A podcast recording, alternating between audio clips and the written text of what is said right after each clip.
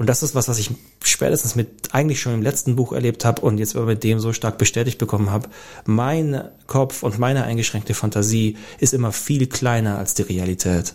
Und dadurch, dass so viele Menschen mich Anteil lassen haben an ihren Geschichten und ich die da drin verarbeiten kann, ist das, glaube ich, so viel größer geworden, als ich es selbst hätte jemals machen können.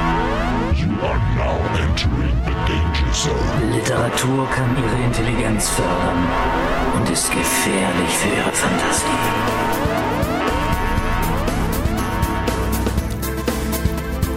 Ein allerherzlichstes Willkommen zum Podcast des Literaturcafé.de.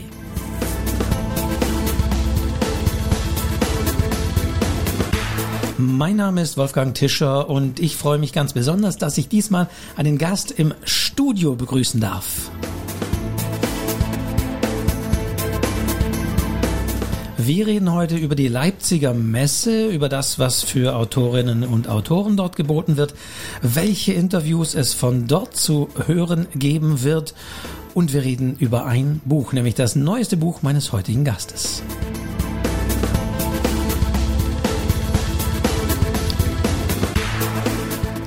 Ja, schon eine Weile her, dass jemand mir persönlich hier so in dieser intimen Studioatmosphäre gegenüber saß. Aber heute freue ich mich ganz besonders auf eine Stimme, die die, ich will nicht sagen die Älteren, aber die schon länger zuhören bei diesem Podcast kennen. Ein ganz, ganz herzliches Willkommen und schön, dass du da bist, Fabian Neidhardt. Hi, hi Wolfgang. Schön, dass ich endlich mal wieder da sein kann. Und was auch nichts mit dir zu tun hat, sondern mit all den Umständen, die wir alle kennen. All das, was da war, ja. zwischen deinem letzten Buch und dem jetzigen Buch, mehr oder weniger. Genau. Ich muss vorausschicken oder wir müssen vorausschicken, dass das natürlich wiederum eine besondere Podcast-Folge ist, was ja. ich eigentlich bei jeder Folge irgendwie sage. Aber ich habe ja schon gesagt, die, die schon länger zuhören, kennen dich aus einem Format in diesem Podcast, was es mal vor einiger Zeit gab, ja. als wir über jeweils zwei Bücher gesprochen haben, die der andere nicht gelesen hat. Genau. Da warst du hier auch als Podcast-Host, als Co-Host oder wie man das heute nennen mag, tätig. Ja. Du warst aber auch äh, zu Gast in einem äh, Video-Livestream, äh, den es aber auch, glaube ich, als Podcast sogar gab zu ja. deinem letzten Buch. Und gleich und heute reden wir über dein neuestes Buch, gerade erst erschienen. Und mit gerade erst muss man immer wieder einordnen, je nachdem, wann die Leute das hören. Es ist erschienen tatsächlich, glaube ich, Ende Februar 2023, genau. aber jetzt läuft das Ganze so an. Darüber genau. werden wir gleich sprechen. Morgen, gestern gab's einen ganz besonderen Tag auch dazu. Nur ein paar Nächte heißt dein neuer Roman, erschienen im Heimon Verlag. Yes. Aber bevor wir darüber sprechen, wollen wir jetzt nochmal über die Leipziger Buchmesse sprechen, ja. auf der wir beide sein werden. Ich selbst werde dort wieder Interviews führen auf der Bühne, mit wem dazu gleich mehr. Ich werde aber auch zusammen mit Diana Hillebrand den Schreibzeug-Podcast, den ich ja mittlerweile auch noch mache, immer 14 Tage sonntags, live vor Publikum aufnehmen. Da kann man mhm. alle möglichen Fragen zum Thema Schreiben stellen. Und dann gibt's die Autorenrunde und da habe ich zum ersten Mal auch deinen Namen äh, gesehen. Ähm, ich nehme aber an, du wirst auch lesen im Rahmen von Leipzig liest. Genau. Aber vielleicht erst mal zur Autorenrunde, die es in diesem Jahr auch endlich wieder gibt, yeah. live vor Ort. Kannst du das Format auf so einen Punkt bringen? Ja, die AutorInnenrunde. Entschuldigung für die Verbesserung. Sie hat jetzt den Glotti-Schlag. Sie ja. hat den Glotti-Schlag mittlerweile, genau. Äh, Leander hat das auch eingeführt dort. Ähm, ist ein Format, in dem Menschen, die Geschichten erzählen, die hauptsächlich Bücher schreiben, die Chance haben, mit Menschen aus der Branche im weitesten Sinne in Kontakt zu treten.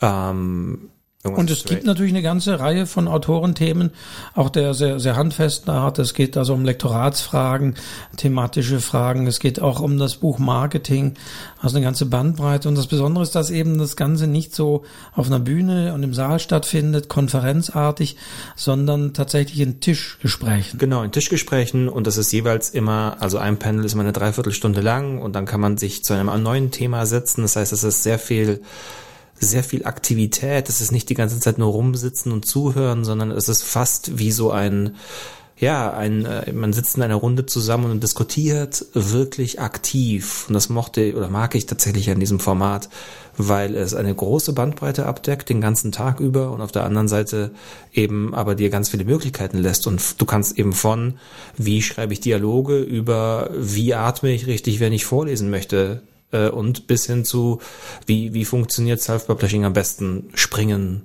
äh, und das innerhalb von diesem einen Tag. Welches Schön. Thema wirst du dieses Jahr behandeln? Ich mache äh, die fünf Schritte einer guten Geschichte nach Sokrates. Nein. Aristoteles. Die Griechen, die Griechen, schon ich, werfe, ich werfe es immer durcheinander. Die Griechen Nein. durcheinander gebracht, genau. aber äh, tatsächlich äh, Sokrates, das ist irgendwie Theater, Drama oder was muss ich mir drunter vor? Aristoteles, das ist immer genau. Äh, genau. Das also Aristoteles heißt, da kennt man sehr viel Theorie, auch heute bezieht sich ja noch viel im Theater auf ihn, aber auch beim Erzählen. Genau, ich selbst bei Fernsehserien. Und genau da komme ich ja, was heißt, da komme ich nicht her, aber das habe ich auch irgendwann mal gelernt. Ich habe ja für Daily Soaps Jobs geschrieben und das gelernt ähm, bei der UFA.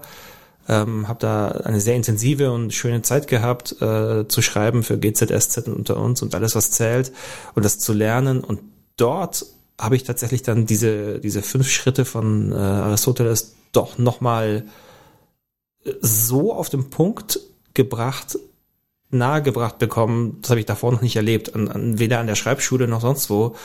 Und das finde ich ein total schönes Raster, an dem man, wenn man sich selbst noch nicht so ganz sicher ist, ob die Geschichte funktioniert, sehr gut sich daran abarbeiten kann. Und da gibt's äh, ja genau, das kann man sehr schön erzählen, dann kann man das verinnerlichen und kann seine eigenen Geschichten darauf abklopfen. Das ist nicht, das ist keine goldene Regel danach, dass das, dass die Geschichte danach auf jeden Fall funktioniert, aber es ist ein sehr schöner Richtwert, an dem man sich abarbeiten kann.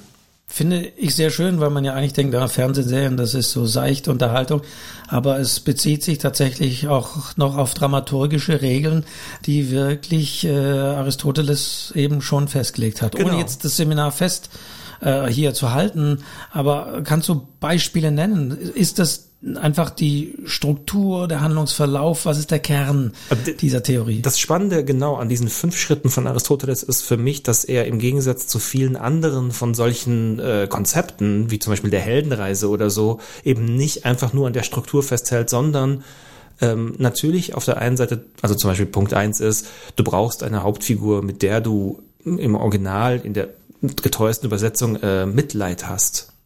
Ähm, und äh, die kennen wir alle, diese Figuren, mit denen wir Mitleid haben am Anfang. Ähm, und dann gibt es eben ein paar andere Schritte.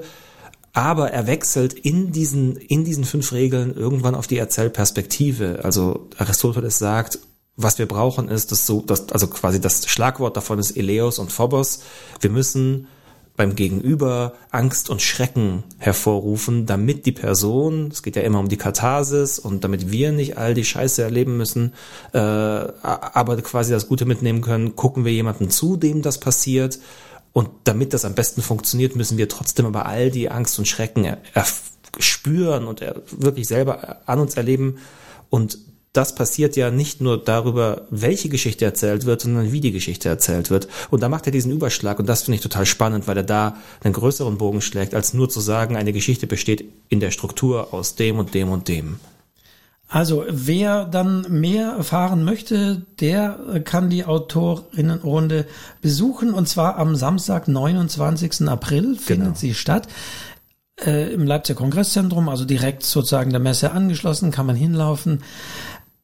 Informationen gibt es auf Autorinnenrunde, da gibt es keinen Glottischlag, aber autorinnenrunde.de und je nachdem, klar, wann ihr diesen Podcast hört, die Anmeldung läuft gerade genau. noch, man kann sich noch anmelden, irgendwann werden die Tickets natürlich auch alle ähm, vergeben und verkauft sein für diesen Runden, Runden, aber für diese runden Tische, aber ja, wer dabei sein möchte, uns noch rechtzeitig hört, das tun. Was ist mit dir? Was wirst du da machen? Ich werde in diesem Jahr, ich habe auch geschaut, was ich mache und ich habe Leander Wattig, der das ganze Jahr mhm. kuratiert für die Leipziger Buchmesse, die wiederum die Veranstalterin dieses Formats ist, äh, vorgeschlagen. Nochmal das Thema Umgang mit Kritik. Mhm. Mm, das ist ja auch ein Thema, wenn wir mal gleich mal mit dir nochmal drauf zu sprechen kommen. Yeah. Umgang mit Kritik, was ich äh, für eine sehr wichtige Sache halte, die ich natürlich eher auch aus Kritikersicht yeah. kenne und die natürlich, man muss einfach sagen, zu den Spielregeln natürlich Total. dieser Branche gehören, obwohl man teilweise sein Innerstes mit einem Roman nach außen bringt, ist man sofort natürlich der Kritik ausgesetzt Ja. und das ist eben nicht nur das Feuilleton, das ist vielleicht immer weniger, sondern es ist heute natürlich die Amazon-Rezension, es ist ja. natürlich äh, der Social-Media-Kanal Ja.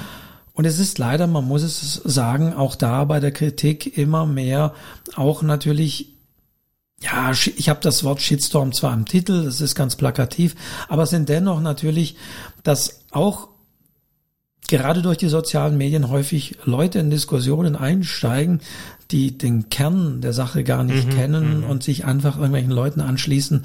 Und das sind ganz auch nochmal neue Verschiebungen, Verwerfungen, die man natürlich vermeiden sollte. Es wird also auch eher drum, nicht eher, aber es wird auch darum gehen, das zu vermeiden natürlich. Aber natürlich auch um die Frage, was mache ich und was sollte ich tun? Ich, und das glaube das Spannende daran ist ja, dass das kannst du jetzt festmachen oder das machst du fest an, an diesem AutorInnen-Dasein und an dem Schreiben und dem, dem, der Rückmeldung darin, aber ich glaube grundsätzlich einfach sind wir in einer Zeit, in der es umso wichtiger geworden ist, dass du auf der einen Seite fähig bist, Kritik oder Feedback geben zu können, aber halt eben auch auszuhalten. Also auch über das Schreiben hinaus. Was natürlich umso schwieriger wird, wenn es eben unsachlich wird, Genau. wenn es sehr emotional daherkommt. Genau. dann wird es immer problematischer. Man kann natürlich auch einiges lernen und es gibt ja, ich glaube, Oscar Wilde zugeschrieben, immer die, diesen Satz, egal was über einen geschrieben wird, Hauptsache der Name ist richtig äh, geschrieben. Äh, Ja, da ist, würde ich durchaus sagen, was Wahres dran. Wir erleben ja durchaus, dass auch Skandaltitel gerade durch die Natürlich. Diskussion gekauft, auch letztendlich gekauft werden, darum geht's ja auch, Ja. und eine breitere Öffentlichkeit bekommen. Also insofern ist nicht alles schlecht. Ja. Also, Leipziger Autorinnenrunde dabei sein, das im Vorfeld. Und dann wirst du natürlich in Leipzig auch noch aus deinem neuen Roman lesen, über den wir jetzt sprechen wollen. Nein, nein, lass mal ganz kurz, bevor wir über meinen Roman reden. Äh, du machst ja noch ein paar andere Sachen auf der Buchmesse, oder? Richtig, ja, danke. Der Folge. genau, bevor wir da, danke, dass du mich erinnerst. Natürlich, ich, ich habe immer, aber es, ich werde natürlich auch in diesem Jahr endlich wieder, muss ich sagen, weil es ja drei Jahre lang nicht möglich war. Ja. Also muss man nochmal festhalten, drei Jahre lang fiel die Messe aus. Damals 2020 war es das erste große Event hier in Deutschland, was Ja. damals wirklich von einem Tag, glaube ich, ja. Wenige Tage vorher abgesagt Ja. wurde. Im Jahr drauf, 21, war eigentlich klar, kann man kann noch nicht nicht machen. Und im letzten Jahr war es fast so dramatisch wie äh, im Jahre 20, weil wirklich kurz davor die Stadt und das Land Leipzig die Corona-Regelung geändert haben. Die Messe konnte stattfinden. Alle haben gejubelt und dann haben einige große Verlage gesagt, ja, wir wollen unsere Mitarbeiterinnen doch lieber nicht hinschicken. Wer weiß und so weiter. Und dann fiel das in sich zusammen. Das fand ich ja auch für die ähm, MitarbeiterInnen dort wirklich schrecklich, muss ich sagen. Und ich bin froh, dass das Team äh, da noch da ist und Ja. dass dieses Jahr, und das kann man definitiv sagen, die Messe wieder stattfinden wird. Und Ja. deswegen freue ich mich wieder auch auf Bühnengespräche dort, die ich ja jahrelang gemacht habe. Natürlich ist alles noch ein bisschen reduzierter. Man wird auch sehen, wie die Leipziger Messe ist. Es werden vielleicht ein bisschen weniger Aussteller da sein, wie das so Früher war. ja, früher oder so anläuft jetzt wieder. In Frankfurt haben wir ja auch gesehen, auch die Frankfurter Messe ist trotz allem nicht mehr die Messe, die sie noch davor war. Aber in Leipzig wird das sicherlich ein bisschen hinkommen. Und ich freue mich auf vier Gespräche, die ich sehr bewusst, weil es eben reduziert ist auf vier, sehr breit angelegt habe. Ich werde mich mit Arno Geiger, also wirklich einem ja, ich würde sagen, ein, meisterlich schreibenden Autor, der wirklich auch über sein eigenes Schreiben sehr reflektiert reden kann, aber auch schreiben kann. Und das macht er in seinem neuesten Buch. Roman kann man es ja so gar nicht nennen. Das glückliche Geheimnis. Mehr, glaube ich, muss man gar nicht sagen. Die meisten haben von diesem Buch gehört und es mitbekommen. Ich freue mich aber sehr auf das Gespräch Sehr schönes Cover. mit Arno Geiger.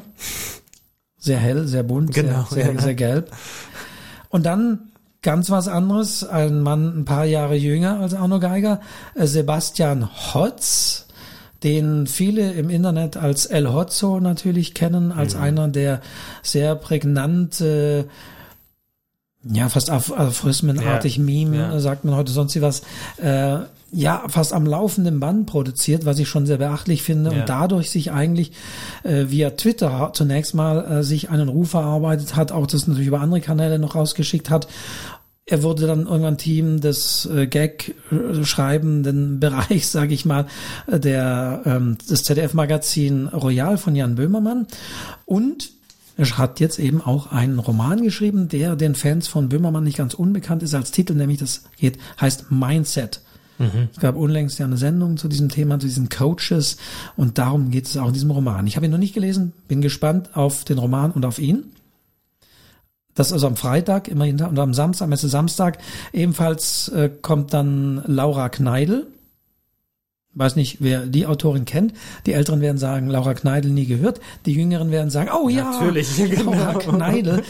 Eine Bestsellerautorin, ja. die jedes Buch, man kann fast sagen, dass sie schreibt, äh, landet auf der Spiegel Bestsellerliste. Ja. Vergiss mich nicht. Das ist ein Punkt dazwischen, vergiss mich, Punkt nicht. Heißt ihr neuester Roman bei Lux, Imprint von Lü äh, Basta Lübbe, ähm, äh, dort erschienen im Lübbe Verlag. Also da bin ich auch gespannt. Ganz anderes Segment, ganz andere Zielgruppe, aber auch, ich finde es immer spannend, mit unterschiedlichen Autorinnen zu sprechen. Und dann kommt nochmal äh, am Sonntag Ursula Poznanski. Hm. Gewisserweise haben wir auch den Österreich-Schwerpunkt mit Arno Geiger und Ursula Poznanski, zwei Autorinnen aus Österreich, ähm, abgedeckt. Ähm, Böses Licht heißt ihr Krimi, den sie geschrieben hat. Ich finde aber, muss auch sagen, ich weiß nicht, hast du Ursula Poznanski auch ihre als, ja, immer als Jugendbuch titulierte Bücher, äh, Erebos oder so gelesen? Ich habe Erebos nicht gelesen. Ich habe tatsächlich eine andere Krimi-Reihe von ihr gelesen. Ja, ah. es gibt diese Vanitas, wahrscheinlich diese Vanitas, die Vanitas genau, genau, ja, genau Reihe, ja. das war die davor, die genau. nach drei Bänden abgeschlossen war. Genau, die habe ich gelesen. Ich das würde dir aber äh, tatsächlich, Fabian, empfehlen, Erebos zu lesen. Das höre ich nicht zum ersten Mal. Denn wir haben uns, äh, auch da werden sich einige vielleicht ändern, hier auch schon mal auch über Spiele, genau. Computerspiele unterhalten und wie ja. die erzählen und wie die Geschichten transportieren. Und ich finde es phänomenal, wie Ursula Poznanski tatsächlich diese Spielewelten mit realen Welten gerade mhm. in Erebos verknüpft. Ich mhm. sage das deswegen, weil ich tatsächlich für 2020 Ursula Poznanski schon auf der Bühne eingeladen hatte, als Erebos 2 gerade mhm. erschienen ist. Und ähm, das Interessante finde ich, für mich sind diese Romane in ihrer Thematik mehr auf der Höhe der Zeit als manch einer sehr klug daherkommende mhm. Roman ich habe und ich hege aber immer den Verdacht, dass sie deswegen als Jugendromane eingestuft werden, weil eben ich, was weiß ich, ältere Menschen über 30 häufig eben mit diesen Spielewelten, mit diesen Mechanismen mhm. äh, nichts anfangen mhm. können. Mhm. Aber ich finde es erstaunlich, wie glaubhaft sie diese Dinge in ihre ja, häufig mal als Jugendroman äh, eingestuften Dinge beschreiben kann. Aber dann schreibt sie eben auch für Erwachsene diese Thriller.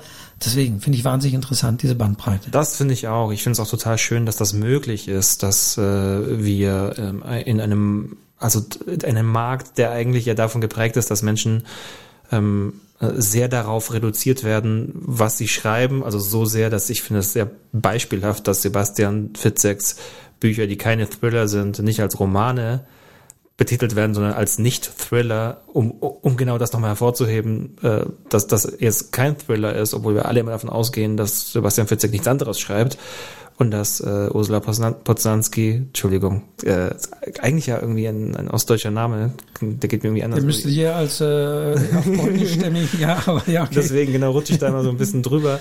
Ähm, ich glaube, ihr also ich finde es wunderschön, dass, dass sie es hinkriegt, eben diese Bandbreite abzudecken und das trotzdem alles äh, unter ihrem Namen und die Leute sagen, ah, das ist ein Buch von ihr und deshalb lese ich das und nicht, weil das jetzt vielleicht ein Kinderbuch ist oder ein Thriller oder sonst was. Das finde ich sehr spannend. Ja, und weil diese Wirklichkeit auch in Form eben von ja, wie soll ich es allgemein ausdrücken, eher auch der, wenn wir es mal wirklich so mit diesem etwas altbackenen Begriff der elektronischen Medien stattfindet, ja. die in vielen aktuellen Büchern kaum vorkommen, Total. so als gäbe sie es ja. gar nicht. Und dennoch bestimmen sie unser aller Kommunikation, aber in vielen äh, Werken ja. sagt man so häufig, ja, warum guckt er nicht einfach, warum googelt er nicht Ja, an der genau. Stelle, warum zieht der Protagonist nicht einfach sein Smartphone raus? Ja. Da ist man manchmal sehr verwundert und in ihren Büchern sind diese Selbstverständlichkeiten einfach auch drin. Voll gut. So, also da freue ich mich auch. Das ist immer um 13 Uhr eine Bühne in der Halle 5. Ähm, die AutorInnen at Leipzig auch heißt in diesem Schwerpunktbereich. Und dort wird es um 15 Uhr dann am Freitag bis Samstag, wie schon gesagt, auch noch den Live-Podcast, den anderen, den ich ja mache, Schreibzeug mit der Diana Hillebrand live und vor Publikum geben. So. Cool. Jetzt haben wir auch ein bisschen Werbung natürlich dafür, dafür gemacht, aber ähm, ich fänd's klasse, möglichst viele von euch wiederzusehen. Ja, Dich natürlich, Fabian, da auch wiederzusehen. Äh, aber es ist einfach äh, toll. Ich denke, trotz allem Leipzig Messe und auch, finde ich, dieser ganz besondere Flair der Leipziger Messe total. ist, ist einfach schon was Besonderes. Wer nicht da war, sollte die Gelegenheit nutzen. Ich sage einfach auch nochmal. Und ich kann mir vorstellen, dass dieses Jahr ein äh, insofern besonderes Jahr wird, weil ähm, die Wiedersehensfreude groß sein wird und auch die Hallen vielleicht nicht ganz so voll sein werden wie die letzten Jahre, was äh, einerseits natürlich schade ist, äh, aber auf der anderen Seite als Besucherin total schön ist, damit ein bisschen mehr Freiheit durch die Hallen laufen zu können. Insofern, ja, kann ich das nur bestätigen, was du gerade sagst und bekräftigen. Kommt alle vorbei, es wird wunderschön. So, und jetzt vielen Dank nochmal für die Erinnerung, dass wir da auch noch darauf hinweisen wollten.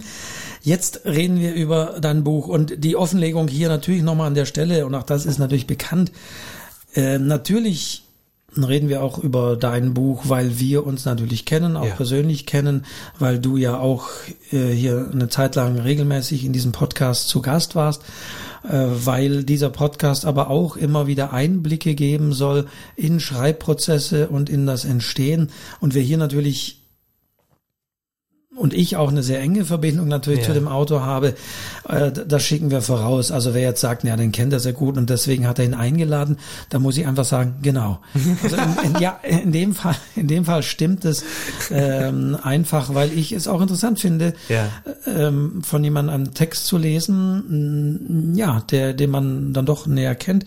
Wir wollen jetzt hier natürlich kein Privatgespräch führen in diesem Podcast, aber natürlich ist das nochmal eine andere Sicht und auch das habe ich schon damals, vor zwei Jahren haben wir ja sozusagen die Live-Premiere deines damaligen Ja.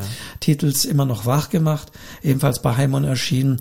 Äh, das schicke ich dann immer so auch, auch voraus, dass das ja eine sehr besondere Atmosphäre und eine sehr besondere Sache ist und ich diese Einblicke immer interessant finde und ich natürlich hoffe, für euch, die ihr das hört, da draußen auch. So, gestern war in Stuttgart die offizielle Premiere, die erste Lesung auch Genau. des Buches. Nur ein paar Nächte, ich sag's nochmal, heißt es, erschienen bei Heimon. Wie war's? Es war so schön. Es war wirklich, oh man, als immer noch wach rauskam vor zwei Jahren, ähm, hatte ich und, äh, kaum Lesungen, weil das ja mitten in der Covid-Zeit war. Und ähm, meine Lesung in der Stadtbibliothek in Stuttgart sta fand statt in einem im in diesem Max Bense Saal unten drin riesiger Saal und äh, wir waren Also das war die Lesung vor zwei Jahren? Genau, ja, genau. Damals äh, und äh, da, damals fand das statt vor mit inklusive mir drei Menschen, nämlich äh, Caroline Graf, die Moderatorin, die mit mir auf der Bühne saß, und der Kameramann, der die Streaming-Kamera quasi, ähm, wie sagt man, äh, gesteuert Mal hin und her geschwenkt. Genau. Das war alles und das war natürlich, dann sitzt man in diesem Raum und er ist leer und das ist ein ganz komisches Gefühl. Und jetzt gestern äh, in diesem total schönen Café zu sitzen ähm, in Stuttgart und den Raum voll zu haben, so voll, dass Menschen hinten stehen müssen und äh, alle sind wohlwollend. Natürlich kenne ich ganz viele Menschen. Ich lebe seit mehr als zehn Jahren in Stuttgart. Ähm, da kommen Menschen aus verschiedenen Aspekten meines Lebens zusammen, weil ich da allen gesagt habe, hey, das Buch kommt jetzt raus und ihr könnt vorbeikommen und so. Und dann darf ich da sitzen und es ist wieder Caroline Graf für die Moderatorin. Und aber halt in so einem ganz anderen Kontext und in so einer ganz anderen Stimmung und so voller, ja, tatsächlich einfach irgendwie äh, Aufmerksamkeit und Fokus und Zuneigung. Das hat einfach richtig viel Spaß gemacht. Und äh, ich glaube, wir hatten alle einen schönen Abend und ich bin da gestern sehr dankbar und beseelt äh, herausgeschwebt aus dem Café. Und äh, ja, habe das gestern äh, oder nicht, habe gestern gestern gemerkt, wie froh und wie dankbar ich bin. Das merke ich heute auch noch, aber ich merke auch, dass ich gestern wirklich hell gebrannt habe und heute noch so ein bisschen groggy bin. Was nicht heißt, dass du getrunken hast, Nein. denn du trinkst am Alkohol. genau, ich trinke gar keinen Alkohol. Ähm, Tatsächlich sitzen wir hier mit zwei Flaschen, auch im, das ist ein bisschen Yes. Memoriam, weil das Getränk taucht immer. Mal sehen, ob man es hört immer hier. ich glaube, man kann Klingt natürlich wie. Bierflaschen und sonst wie, weil wenn man es überhaupt hören kann. Aber es ist tatsächlich, und trinken wir immer gerne Malzbier. Und Mhm. in dem Sinne sage ich äh, mal auf äh, das Buch und den Erfolg, äh, der Dankeschön. da noch kommt äh, und noch kommen wird. Auch alles Gute und Prost erstmal hier. ich freue mich drauf. So. Nun muss ich tatsächlich vorausschicken, dass ich das Buch nicht in ein paar Nächten gelesen habe, sondern in einer Nacht gelesen habe. Ich kann zum ersten Mal tatsächlich in meinem Leben, soweit ich mich zurückerinnern kann, obwohl ich ja sehr viel lesen muss, sagen kann, ich habe wirklich das Buch in einer Nacht verschlungen. Ich gebe aber auch zu, ich wollte das einfach bis Jetzt. zu dem Gespräch und bis jetzt gelesen haben. Wir haben natürlich den Termin ausgemacht, es war sehr viel los und es ist sehr viel passiert. Ähm, Das Buch kam auch nicht, nicht ganz so rechtzeitig, muss wir ja nicht vertiefen. Es gab Gründe, warum für mich nur eine Nacht äh, zur Verfügung stand, äh, das Buch zu lesen. War aber, das kann ich schon vorausschicken, wirklich äh, sehr angetan. Also nicht nur, weil ich es für das Gespräch hier wirklich den Ehrgeiz hatte, es zu lesen, sondern es hat mich tatsächlich auch wach gehalten. Es hat mich äh, dramaturgisch sehr überzeugt.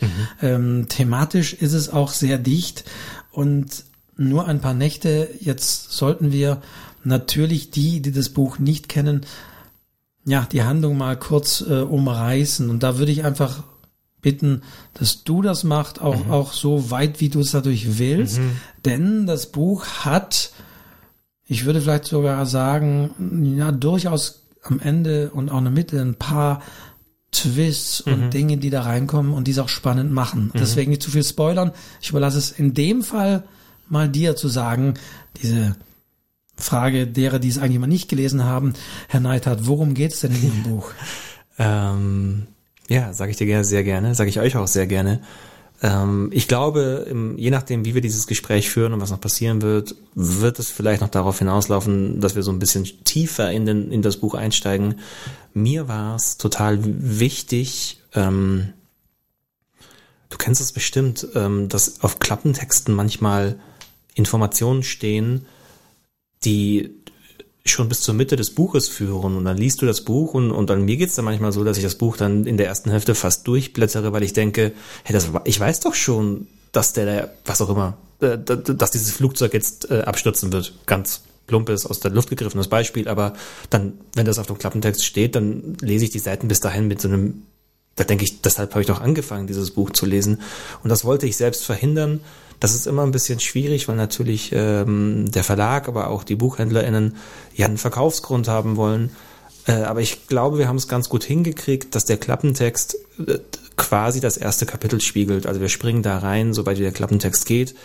Und ähm, der ist paraphrasiert folgender. Wir haben Ben, einen alleinerziehenden Vater, der in seinem alten Elternhaus wohnt mit seiner zwölfjährigen Tochter und ähm, eigentlich ein sehr, sehr zufriedenes Leben führt, nämlich das, das er führen will, bis an diesem Freitag, in dem der Roman beginnt, sein Vater vor der Tür steht und für ein paar Nächte unterkommen muss, weil er die Mutter betrogen hat und sie ihn rausgeworfen hat.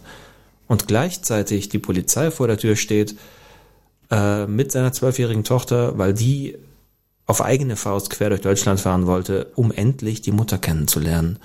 Und jetzt sitzt Ben zu Hause, hat den Vater wieder im Haus, ähm, muss sich dagegen wehren, wieder Kind zu werden, weil der Vater ganz automatisch und gar nicht böse gemeint, aber trotzdem, ja, irgendwie aus Gewohnheit Dinge wieder so macht wie früher, als er noch im Haus war.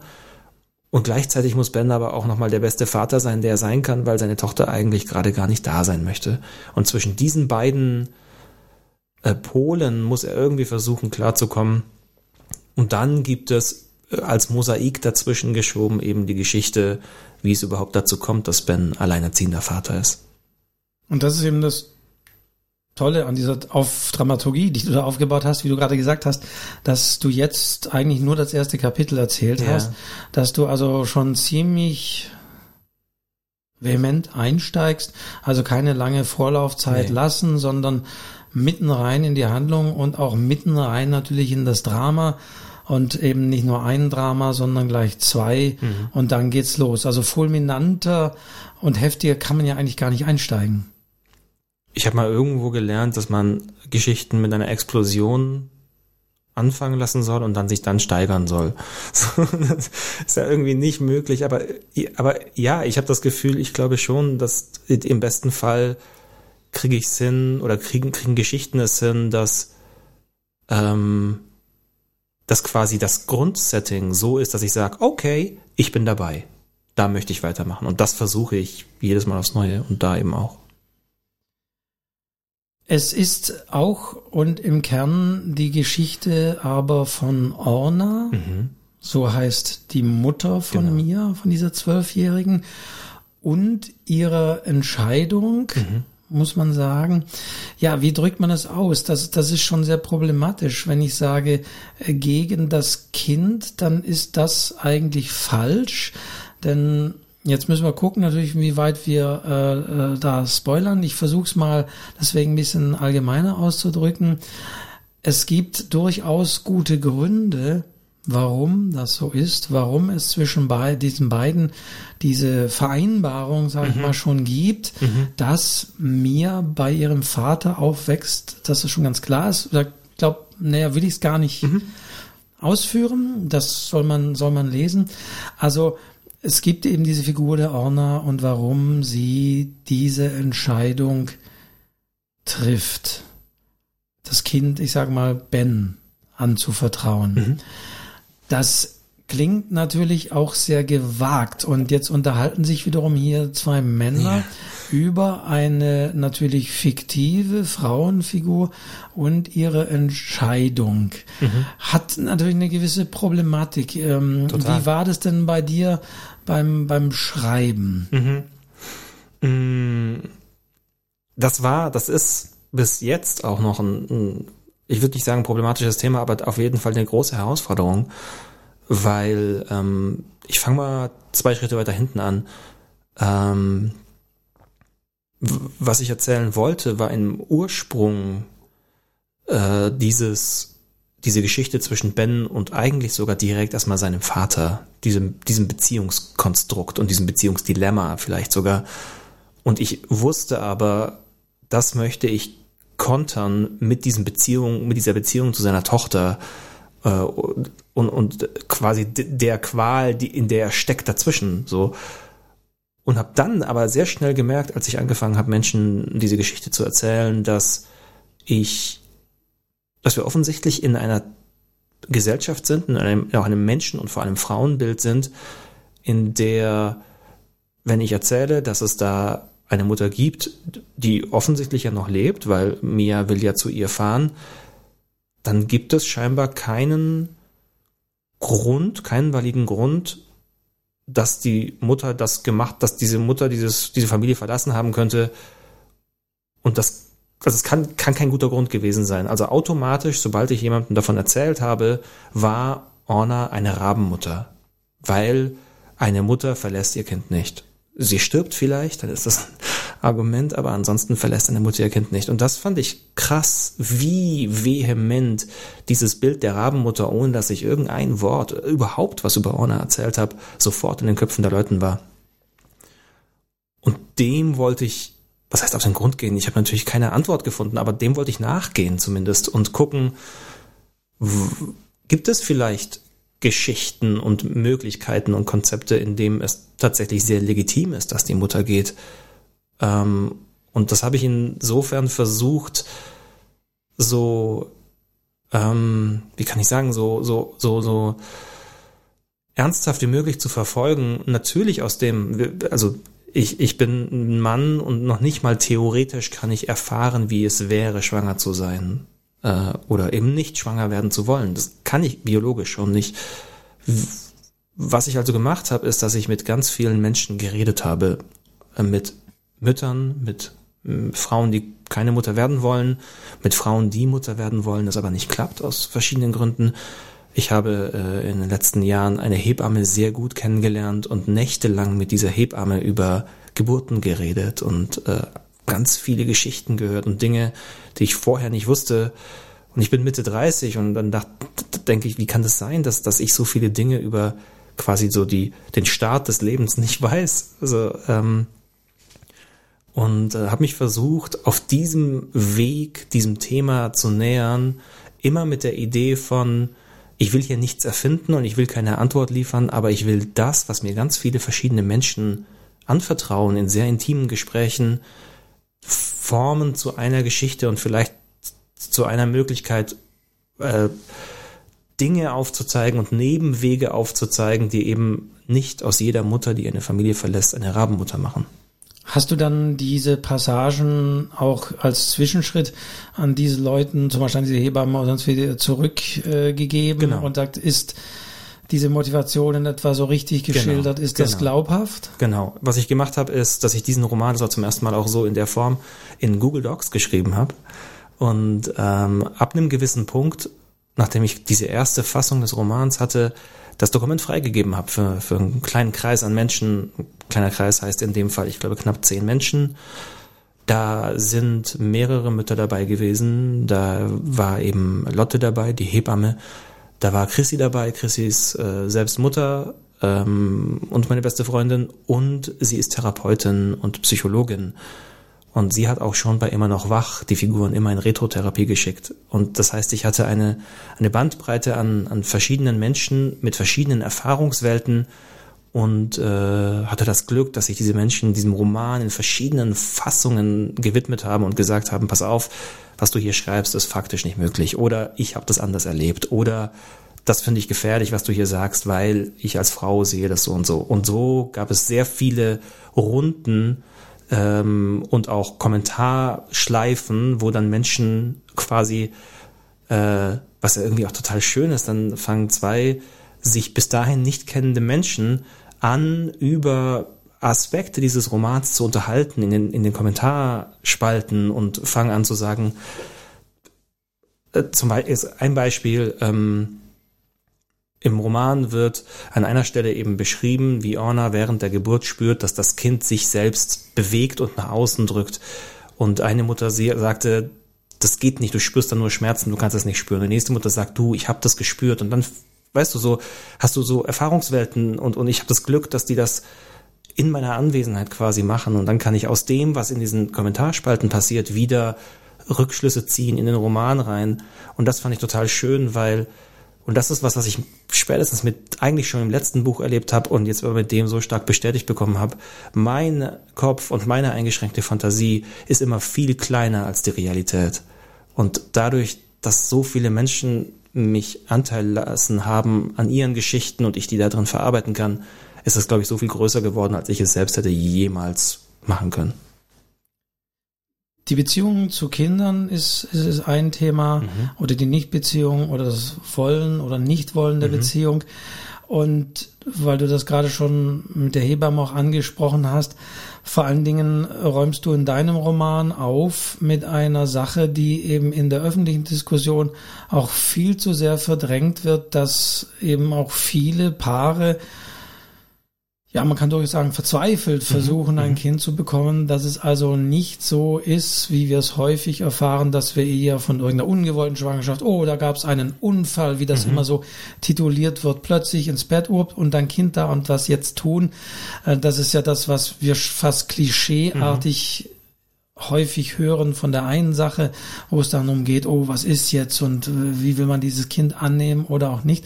Aber auf der anderen Seite gibt es eben auch in einem anderen Bereich sehr viele Fragen, auch sehr viel Verzweiflung und sehr viel Emotionen. Das ist, wenn es wirklich nicht so einfach ja. ist, wenn man äh, die Fötung absetzt, was immer das auch war mhm. und äh, aus welchen Gründen auch immer feststellen muss, so einfach ist es nun dann doch nicht. Ja, Genau, das, das ist eines der Sachen, die mich so, die, ähm, ich hatte das vorher ganz, ja, ganz kurz schon angerissen. Ich bin jetzt äh, 37 und ähm, ich glaube auch damit in meinem Freundinnenkreis in einem Alter, in denen die Menschen, die die Frühkinder bekommen haben, haben die schon bekommen und jetzt aber quasi geht es ja zumindest für die, die Frauen in meinem Alter nicht, nicht, nicht, jetzt nicht irgendwie äh, auf einen Schlag, aber langsam gegen diese scheinbar biologische äh, Uhr, die zum Ende geht, an. Und das heißt, Leute in meinem Alter, wenn die Kinder haben möchten, versuchen es in einer anderen Dringlichkeit als mit Anfang 20 zum Beispiel. Und ich muss also irgendwo zwischen Anfang und Mitte 30 werden und mit einem relativ, in einem großen Freundeskreis so intim werden, dass da plötzlich neben den, ja, dann haben wir halt die Verhütung abgesetzt und hat's relativ schnell geklappt, neben dieser Erzählung auch diese anderen Erzählungen kommen. Und da sind dann plötzlich nämlich auch die, die Paare, die die ähm, über Jahre hinweg mit verschiedenen Kinderwunschzentren zusammenarbeiten und das aber trotzdem nicht klappt. Äh, und da sind die Paare, wo der Mann Hodenkrebs hat, was natürlich die Wahrscheinlichkeit einer Geburt massiv verringert. Da sind die Paare, die, die, ähm, die äh, homosexuell sind und äh, da Schwangerschaft nochmal ganz anders konnotiert ist. Äh, und äh, da, sind, da sind aber auch Paare, die, die im Kinderwunschzentrum sind und die beiden äh, Eier, die da sind, werden befruchtet und dann gibt es Zwillinge. Also da, plötzlich ist es eben nicht mehr diese eine Geschichte von wir haben abgesetzt und es hat geklappt, sondern dann ist da plötzlich so eine Bandbreite und die ist so voller Emotionen und so voller Schicksal und also Emotionen in beiden Richtungen, so in voller Freude, aber auch voller Tragik, weil ja, Dinge einfach nicht so laufen, wie wir sie immer in den, in den besten Versionen und in den romantischen Geschichten hören. Und ja, das habe ich versucht, das aufzumachen, diese Erzählung ein bisschen breiter zu erzählen. Und äh, das würde ich sagen, verknüpfst du auch sehr gut mit einigen äh, dramaturgischen Drehungen, die das, yeah. das einem auch noch spannend machen. Man erfährt nicht äh, immer alles, einiges erfährt man erst später, beziehungsweise auch die Figuren erzählen natürlich nicht immer alles. Ähm, sie wandeln sich auch, mhm. äh, auch da, ohne jetzt das äh, spezifisch äh, zu benennen. Das ist ja etwas, was man als Autor aber auch seinen Lesern ein bisschen zumuten muss ja. und vielleicht manche Figur, die ja vielleicht sogar erstmal als schlecht erscheint, dann doch eine ganz andere Motivation hat. Oder wenn dann irgendwie rauskommt, dass irgendwie eine vermeintlich so äh, sehr dramatisch, aber für die von der Person sehr ja, sehr emotional erlebt, dann doch äh, aber auch von dieser Person äh, verschuldet war und yeah. maßgeblich diesen Zustand äh, ja auch auch verursacht hat, wenn yeah. das erst später rauskommt. Also da mutet man seinen LeserInnen ja durchaus schon einiges zu. Würdest du sagen, das ist einfacher geworden, eine Figur ambivalenter anzulegen als noch vor ein paar Jahren? Oh, ob es einfacher geworden ist, das weiß ich nicht. Ich glaube, es ist. Ne, weil ich höre ja, ich sag mal, ohne das jetzt zu stellen, aber gerade in, in einfacheren Rezensionen, auch auf, de, auf den Online-Shops, ja. ähm, äh, da gibt es ja ein Argument auch immer wieder, dass man da manchmal hört, was für mich natürlich auch ein bisschen naive Sicht ausdrückt, die da wirklich heißt, das Buch hat mir nicht so gefallen, weil ich fand den Protagonisten unsympathisch. Ja, ja, ja. Das macht ja eigentlich fast schwerer das zu erzählen. So, ähm, ich glaube, ich will gar nicht, äh, da, ich kann das nicht beantworten, ob es einfacher oder schwerer geworden ist, aber was ich sagen kann, ist, dass ich finde, dass es auf der einen Seite notwendig geworden ist und auf der anderen Seite dadurch aber realistischer wird. Also wir alle kennen doch, wir alle sind doch auch selbst Menschen mit mit der Fähigkeit, Meinung zu ändern und mit der Fähigkeit, eine Doppelmoral zu führen. Wir können auf der einen Seite Menschen verurteilen für eine Sache, die wir in einem halben Jahr dann selbst machen, weil wir plötzlich die Dinge anders sehen.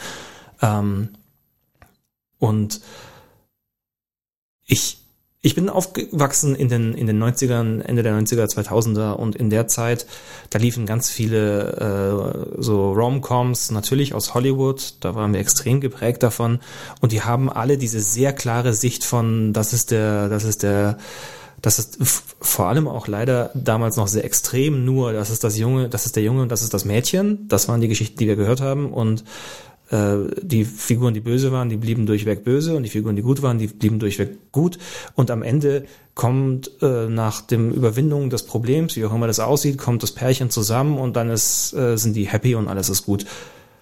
Und ich habe das Gefühl, dass auch da ja ganz viel passiert ist in, in den letzten Jahren, dass die Geschichten nicht mehr nicht mehr erzählt werden auf ein Happy End hin, sondern auf eine auf eine Möglichkeit der Änderungen, auf Möglichkeit von, da könnte es sein, dass es vielleicht sowas wie ein Happy Life gibt, aber das wird auch immer mit Arbeit verbunden sein. Und das finde ich eigentlich ja viel spannender und realistischer, diese Ambivalenz, weil sie es viel näher bei uns als Menschen liegt. Und ähm, ich gleichzeitig aber glaube, dass das eben auch wichtig ist, so zu erzählen, nicht nur weil es näher ist an, an wie ich finde, an der Realität, sondern auch weil es uns wegführt von so einem, ich lese das jetzt äh, und das ist ein Happy End und das ist total schön, hin vielleicht zu einem, ich muss mich jetzt damit auseinandersetzen. Und das bedeutet ja im besten Fall, dass ich mich ja auch irgendwie mit mir auseinandersetze. Und ich glaube, das ist immer noch eine Funktion von, von Geschichten und das ist egal, ob Bücher oder Serien oder was auch immer, Computerspiele, ähm, ja, immer wieder auch an, an die eigenen Grenzen zu kommen und zu gucken, ist es gut, dass es die da sind oder muss ich diese Linie mal verschieben und irgendwie aufweichen oder so? Es ist natürlich immer wieder auch das Thema, natürlich die richtige Zielgruppe dann auch dafür zu erreichen. Ja. Wer natürlich äh, Liebesromane mit Happy End lesen mag und hier liest, ah, das ist eine Beziehungsgeschichte, ja, der oder die könnte natürlich dann vor den Kopf gestoßen sein. Wie Total. hast du das oder wie hat äh, dein Verlag, äh, wie, wie, geht ihr mit um, dass, dass du auch siehst, äh, die richtigen Leute zu erreichen? Oder hast du überhaupt ein Bild vor dir, wer so die ideale Leserin, der ideale Leser deiner Bücher ist? Mhm. Mhm. Wen du adressierst, wen du, wen du, ja, kitzeln willst mit deinen mhm. Überlegungen? Ja, ähm, zweiteilige Antwort. Der erste Teil ist, äh, ja, es gibt natürlich diese Überlegung, wie wir das machen und natürlich gibt es die, die Gefahr und die, die, ähm, das Wissen darum, dass, dass man, dass, dass wir Menschen nicht auf die falsche Fährte locken wollen und zum Beispiel, wenn wir uns das Cover ansehen und diesen Titel, und jetzt gehen wir davon aus, also was wir ja sehen ist sowas wie einen schwebenden Stein, fast scherenschnittartig würde ich sagen, das Bild. Und, und auf diesem Stein sitzen zwei Personen im Schein des Mondes oder? Ich weiß nicht, ob du das ganz anders siehst als ich, aber so ja, ich meine, es ist offen, das ist ja schön. Es ja. kann der Schein des Mondes sein, es kann aber auch die untergehende Sonne sein. Das stimmt, richtig. Ähm, ja. Und es sitzen vor allen Dingen auch zwei Personen, äh, wo man sagen muss, die sind auch nicht jetzt nicht näher spezifiziert. Genau. Und, und das ist die, ja. genau. Und da, da wollte ich jetzt gerade darauf hinaus, dass wir in einer Vorfassung des Covers, da saßen zwei Personen, die ganz eindeutig ein Junge und ein Mädchen waren. Und dann steht da nur ein paar Nächte und man weiß nichts über mich und man weiß nichts über das Buch. Und dann hatte, hatten wir alle das Gefühl, als wir das Cover gesehen haben am Anfang, das ist ein wunderschönes Cover, aber es, es suggeriert noch viel mehr genau diese Geschichte von, da trifft ein Junge auf ein Mädchen oder ein Mädchen auf ein Beziehungsweise viel weniger, wenn man so will, auch. Ne? Also die übliche Geschichte, Junge trifft Mädchen. Genau. Und dann kommt aber, was dazwischen genau, und am Schluss haben sie sich wieder. Genau. Also aber genau das, das hat sich mehr danach angefühlt. Und da habe hab ich gesagt, oder haben wir auch gesagt, das können wir nicht machen. Also so schön das Cover ist, das können wir nicht machen, weil dann kaufen es Leute und werden vielleicht nur enttäuscht, im schlimmsten Fall aber irgendwie auch angegriffen sein, weil das ist nicht das, was, was wir ihnen versprechen quasi. Und daraufhin wurden zum Beispiel dieses Cover eben so weit verändert, dass wir immer noch die Schönheit des Covers haben, aber die Figuren viel unidentifizierbarer sind im Sinne von, ist das jetzt ein Junge und ein Mädchen, ist das vielleicht die Mutter und eine Tochter oder wer sitzt da jetzt eigentlich? Die Interpretation ist da offener geworden. Also solche Sachen und Überlegungen passieren auf jeden Fall. Auf der anderen Seite ähm, natürlich erstmal vom Thema. Auf der einen Seite spreche ich schon eher Frauen damit an mit dem Buch. Ähm, vor allem, weil es eben um so Sachen wie Mutterschaft und Nichtmutterschaft und so weiter geht. Tatsächlich aber ist es am spannendsten dann, wenn es vielleicht Menschen, vornehmlich Männer lesen, die, die, ähm, wenn es um solche Themen geht, bisher noch nicht das, äh, das in der Breite gehört haben, ähm, oder vielleicht eben nur von Frauen und dann sagen sie, ja, aber das sagen die Frauen so und im besten Fall ist das hier eine, eine, eine Bühne für Themen und, und für Sichtweisen und für eine Breitmachung der Geschichte, aber erzählt von einem Mann und vielleicht gibt es dann eben Leute, die sagen, hey, ach guck mal, das hat aber ein Mann geschrieben. Vielleicht sollte ich mich wirklich auch damit beschäftigen. Zumal es ja nicht nur um dieses Thema geht, genau. es ist ja weiter. Es geht, wenn es jetzt die Männer betrifft, in dem Roman ja auch um die Unfähigkeit äh, zu kommunizieren zwischen ja. Sohn und Vater. Auch das kam ja, ja schon äh, bei der Beschreibung des ersten Kapitels natürlich raus. Ja. Der Vater steht da wieder vor der Tür, ähm, weil, weil er mit einer anderen äh, geschlafen hat. Das ist ja so ein Thema, was man auch unbedingt als Sohn gar nicht wissen oder hören möchte. Ähm, und äh, aber das ist eben auch diese äh, Problematik, dass nicht kommunizieren ja. zwischen äh, Vater und Sohn. Total.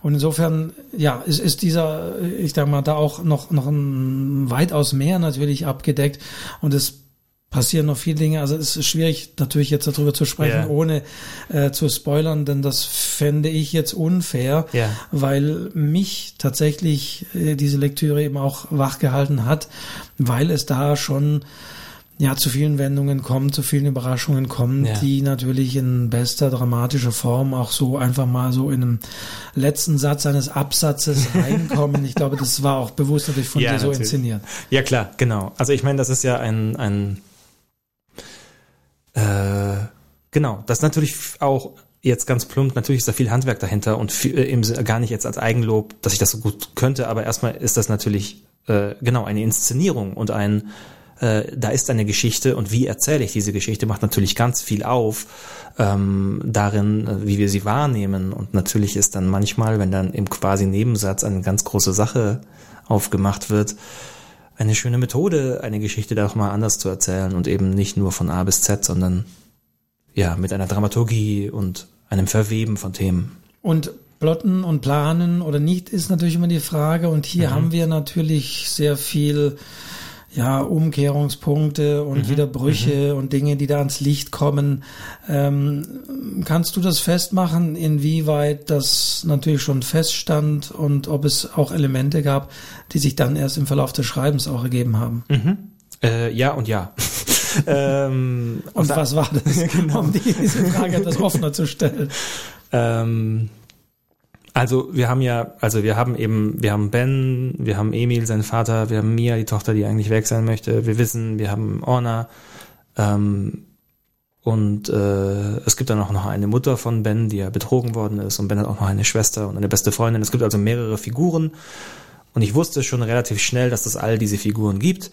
Und ich wusste auch, ähm, und soweit glaube ich kann ich ganz gut vorauf, äh, vorgreifen, ohne zu viel zu verraten, dass ähm, in meinem Kopf das Buch war wie ein so ein französisches Kammerspiel. Ähm, und ich habe das Gefühl, französische Filme sind sehr gut darin. Also ob das jetzt ist der Gott des Gemetzels oder der Vorname oder so. In französischen Filmen haben wir oft die Situation von, da kommt dann eine Familie oder eine Gruppe zusammen und es knirscht und irgendwann knallt es.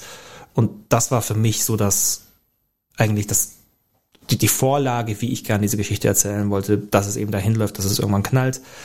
Und ich wusste also, ich möchte irgendwann einen Punkt haben, in dem sehr viele Figuren zusammenkommen, damit es knirschen und knallen kann.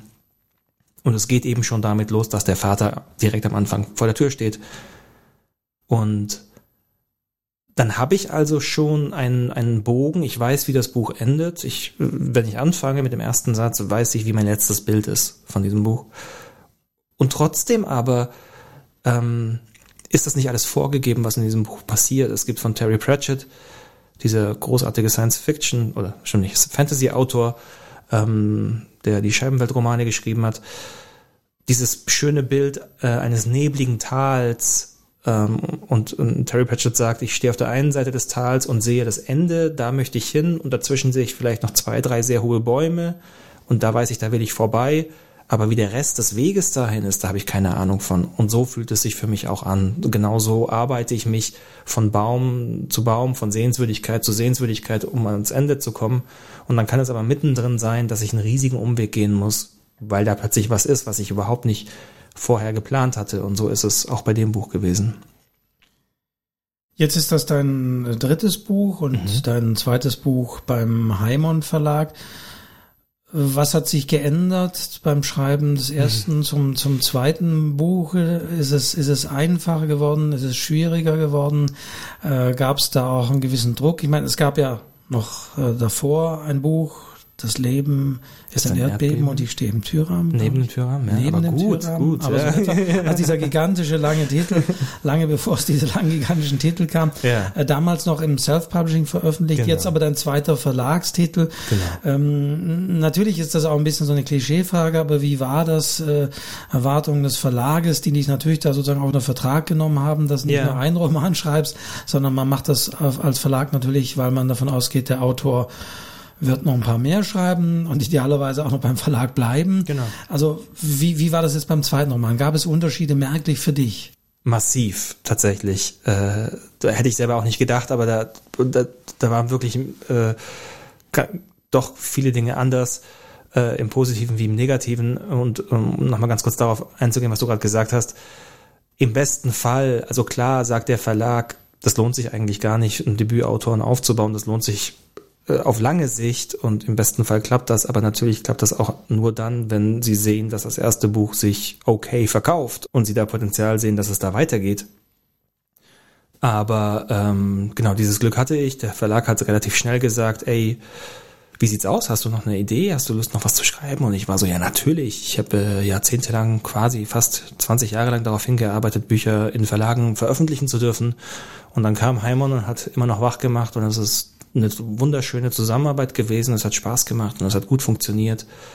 Und ähm, auch, glaube, eine okaye Anzahl an LeserInnen erreicht und die waren happy damit.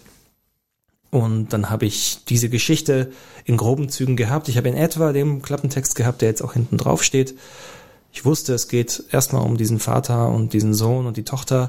Aus der Pitch sozusagen. Genau, ja. genau. Mhm. Und ich hatte das Glück, dass Heimon in dem Moment schon gesagt hat, wir brauchen gar keine Leseprobe, wir wissen ja, wie du schreibst. Und das heißt, ich hatte ähm, knapp nach, also im Jahr 21, nachdem das erste dann verkauft war und ich glaube Auflage drei schon äh, durch war, also wir in der dritten Auflage waren, haben wir schon drüber geredet und ich habe sofort gemerkt, dass Linda, meine Lektorin, sofort verstanden hat, zum Beispiel, dass die Figur von Orna, dass die, die muss gewisse, gewisse ähm, Dinge erfüllen, damit sie funktioniert. Und sie war, also im ersten Pitch sagt sie, aber wir müssen aufpassen, dass das und das nicht. Und ich so, okay, du hast verstanden, was ich erzählen möchte. Weißt du, so sofort gesehen, das ist die gleiche Ebene, wir unterhalten uns über das Gleiche gerade. Das war voll schön. Und das heißt, ich habe relativ schnell diesen Vertrag unterschrieben, in dem in etwa drinne stand, es wird dieses, Fabian Neitert schreibt uns dieses Buch. Das Buch wird etwa so dick wie das letzte. Ähm, 15. September 2022 ist Abgabe der ersten Fassung. Ähm, und hier in etwa, das ist der Klappentext, also in etwa geht's darum. Und dann habe ich angefangen. Und dann habe ich geschrieben. Und äh, das ist das erste Buch, das ich auf Deadline hingeschrieben habe und eben nicht mehr wie jedes andere davor geschrieben habe in der kaum greifbaren Hoffnung, irgendwann einen Verlag zu finden, sondern da war klar, dass das einen Verlag gibt und dann setzt aber natürlich plötzlich der Zweifel ein, ähm, ob ob ich denn wirklich, also der Verlag hat gesagt, ja, du kannst ja schreiben, aber kann ich es wirklich oder habe ich nur lang genug Zeit gehabt, an dem Text so lange zu feilen, bis es so aussieht, als ob ich schreiben kann. Aber kann ich es, wenn ich es in der Geschwindigkeit machen muss?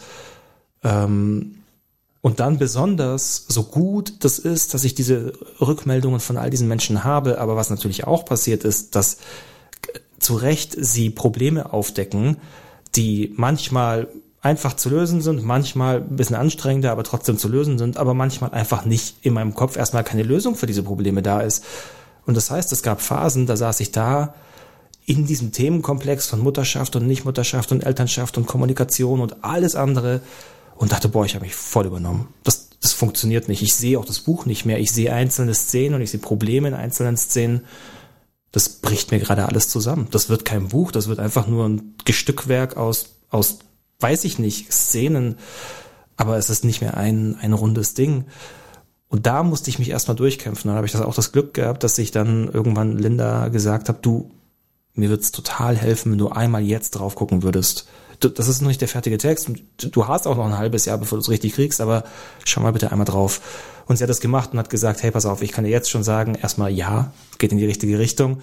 Nein, du hast nicht das Thema verfehlt. Ähm, ich kann dir auch jetzt schon sagen, wir werden danach an der und der und der Stelle, also quasi übergeordnet reden, weil da sehe ich schon, wie wir quasi noch was rausholen können. Aber erstmal mach so weiter, wie du gerade machst. Und das ist natürlich total entspannend und das löst Knoten und macht Möglichkeitsfelder und, und auch irgendwie äh, nochmal Motivation auf, da weiter dran zu arbeiten. Aber wirklich, es gab Stellen, da war ich mir auch irgendwann nicht mehr sicher, ob den Traum, den ich 20 Jahre hatte, ob das überhaupt ein guter Traum war, weil das bei weitem nicht einfach war und ich sehr viel an mir und an diesem ganzen Konzept Bücherschreiben gezweifelt habe zwischendrin. Wir haben uns ja damals vor zwei Jahren auch länger, länger, länger darüber äh, unterhalten. Was mich jetzt äh, noch äh, als letztes äh, interessieren würde, ist äh, die Frage des Themas. Was war ja. nach deinem äh, letzten Buch sozusagen, was bisher geschah? Bei Immer noch wach ging es ja um das mal ganz kurz prägnant zu sagen, auch um Tod, mhm. Trauer, Abschied nehmen, Umgang damit. Äh, das setzt natürlich schon so eine Agenda. Ah, der Fabian mm, Neidhardt mm, ist mm, einer, der greift hier auch äh, ja Tabuthema an, der greift das Thema Trauer an. Mhm. Äh, der ist einer, der sich eher so mit mit Tod und so weiter beschäftigt. Jetzt kann man sagen, na ja, tatsächlich so mit knallharten Themen bleibt er dran, aber diesmal geht's eigentlich ums Gegenteil, um, um Geburt ja. und, und, und Vater oder Elternschaft, also ähm, und, und oder Mutterschaft, nicht Mutterschaft. Äh, war das eine bewusste Entscheidung? Wie ging's dir nach deinem letzten Buch? Kamen da vielleicht auch viele Leute, haben gesagt, auch endlich, sie greifen das auf und haben vielleicht auch gedacht, ähm, es geht ja da um einen, einen, einen Mann, der die Nachricht bekommt, dass er bald sterben wird. Genau. Dann, oh Gott, das ist vielleicht aus eigenem Erleben oder ja. Erfahrung heraus. Wie wurde das aufgegriffen, dieses eine fiktiv, diese fiktive Geschichte da? Und gab es da einen Zusammenhang, dass es diesmal um Geburt geht? Ähm, das, es wurde aufgegriffen, tatsächlich, wie du sagst, es gab die Momente von, dass Leute gesagt haben, hm, kann ich fragen, wie persönlich ist diese Krebserkrankung? Und ähm, klar, gab es. Es gab auch, das stimmt, quasi dieses, so eine Erwartungshaltung von, aha, das, das ist das Thema, über das der Neidhart schreibt. So. Ähm, und dann war das für mich die ganz bewusste Entscheidung, da dagegen zu gehen und zu, das dagegen stimmt ja nicht, aber und äh, ich habe es auch gar nicht, das stimmt schon, das stimmt schon, jetzt geht's halt ums, ums um, um die Geburt. Das ist wirklich das Gegenteil. War dir eigentlich noch gar nicht so bewusst? So bewusst, bis gerade eben war mir das nicht. Nee, sondern vielmehr, also es war mir klar, ich habe mir gesagt, das nächste Buch sollte eines sein, in dem niemand stirbt. So, also es sollte nicht erstmal primär um Trauer gehen. Ähm, tatsächlich ist mir dieses Thema immer noch total wichtig, Trauern. Und ich ahne, dass vielleicht das nächste Buch auch wieder um Trauer sich drehen könnte. Aber es war mir wirklich jetzt wichtig, erstmal diese Kerbe, da gibt es einen Typen, der ist Fabian Neidhardt und der schreibt Bücher und die sind so und so, ein bisschen breiter zu machen und nicht nach dem ersten Buch über Tod und Sterben und Trauer noch ein Buch über Tod und Sterben und Trauer zu schreiben, sondern zu sagen, okay, lass uns die Kerbe ernste Themen nehmen, von mir aus total gern, von mir aus sogar Themen, über die wir vielleicht sonst nicht so gern reden, super gerne, aber lass sie ein bisschen breiter machen als Tod und Trauer.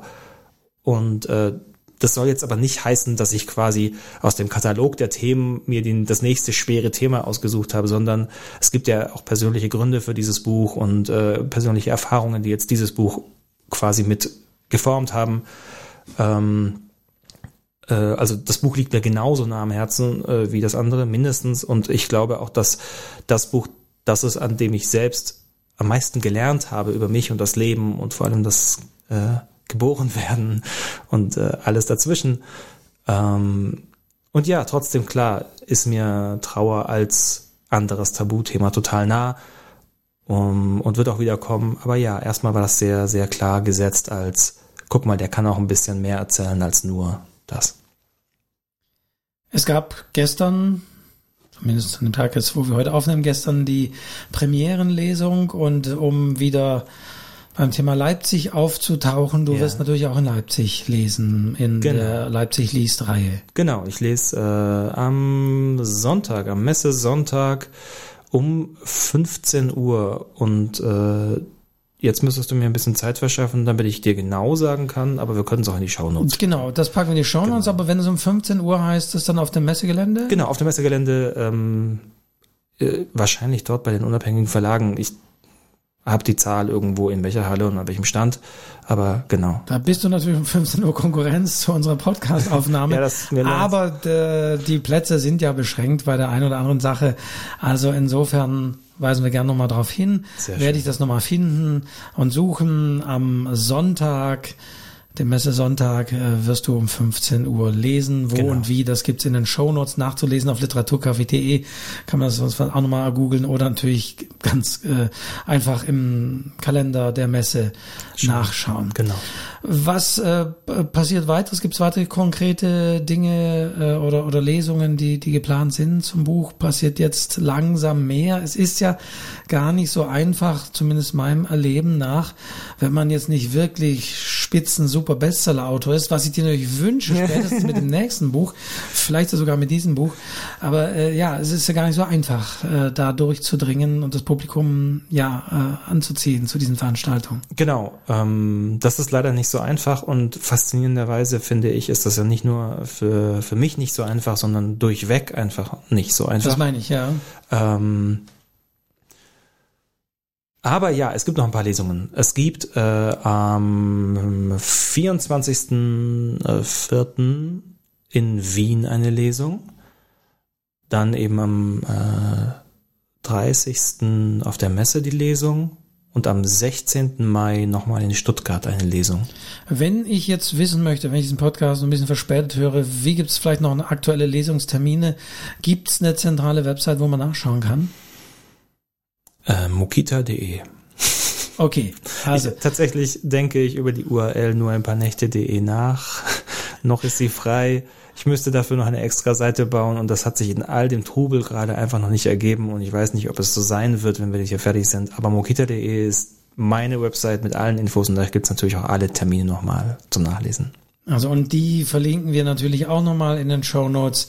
Also da kann man dann auch nochmal das nachschauen. Und man kann es natürlich auch, das sei äh, erwähnt, du bist ja nicht nur Autor, sondern auch gelernter und ausgebildeter Sprecher. Also du bist, Ja. also, du bist ausgebildeter Autor, hast in Hildesheim studiert. Ja. Du bist aber auch ausgebildeter Sprecher und hast Ja. in Stuttgart studiert. Genau. Und hast natürlich auch hier wieder, war beim Buch davor nicht genauso der Fall, das Hörbuch eingelesen. Genau, wir haben das Hörbuch, äh, in dem Fall wir haben das Hörbuch eingelesen. Ähm, Chantal Busse ist äh, meine Freundin, aber auch wunderbare Hörbuchsprecherin. Und äh, wir haben zusammen dieses Buch uns aufgeteilt, alle aus, ähm, aus der Sicht von, von weiblichen Personen. Äh, alle Teile, die von weiblichen Personen erzählt sind, hat sie eingesprochen und alle männlichen Parts habe ich eingesprochen war ein intensiver Ritt, wie jedes Mal, so ein Hörbuch zu produzieren, weil man da wirklich nicht wie du in einer Nacht, aber in drei Tagen sehr tief einsteigt in dieses Buch. Und es war wunderschön, äh, einer, einer Stimme zu lauschen, die, dir, die den eigenen Text gerade interpretiert und liest. Das war auch toll. Das Hörbuch ist in Produktion, soll diesen Monat noch rauskommen. Ähm, ja, und ich glaube, wenn man, ich freue mich natürlich, wenn ihr das Buch kauft und selbst lest, aber wenn ihr näher an die Version wollt, die in meinem Kopf passiert ist, als ich dieses Buch geschrieben habe, dann hört auch mal in das Hörbuch rein. Also, das kann man machen auf den gängigen Portalen. Genau. Äh, Da wird es auch äh, verfügbar sein. Ansonsten sage ich gerne noch mal Fabian Neidhardt, nur ein paar Nächte heißt das Buch, erschienen im Heimon Verlag. Alles weiteren Verlinkungen gibt es natürlich auch noch mal äh, in den Show Notes. Lieber Fabian, ich danke dir fürs Hiersein, fürs äh, wirklich, finde ich, sehr intensive und sehr persönliche Auskunft geben über dein Schreiben und über die Themen dieses Buches. Total gerne, Wolfgang. Vielen Dank für die Einladung. Ich komme immer sehr gerne hierher. Ähm, gucken wir mal, dass das nächste Mal nicht zwei Jahre dauert. Genau, werden wir schauen. Und äh, ich sage vielen, vielen Dank fürs Zuhören und natürlich und hoffe ich, dass wir uns sehen in Leipzig oder an anderer Stelle hören wir uns auf jeden Fall in diesem Podcast dann wieder. Bis dahin sagen wir beide Tschüss. Tschüss, alles Gute.